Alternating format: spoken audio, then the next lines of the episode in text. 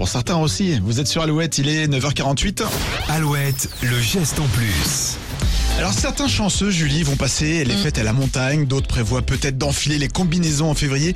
Les stations de ski françaises se mettent au vert. Oui, depuis quelques années, certaines stations se sont mises au snow farming, traduction culture de neige. L'idée, c'est de stocker la neige de la saison passée pour la réutiliser afin d'éviter les canons à neige et de pouvoir ouvrir les pistes plus tôt. Vous allez me dire, écologiquement, un congélateur géant, ça doit être une véritable catastrophe. Eh bien non, car la station de Bessan, par exemple, a utilisé de la sure de bois très isolante et n'a perdu cette année que 17% de son stock. En plus, ça leur a coûté que 12 000 euros. Pour garder la neige, c'est plutôt pas mal. Si vous voulez opter pour des vacances éco-responsables, choisissez une destination labellisée Flocon Vert. Pour obtenir ce label, les stations ont dû répondre à 20 critères qui concernent l'économie locale, le développement durable, la culture ou encore les ressources naturelles.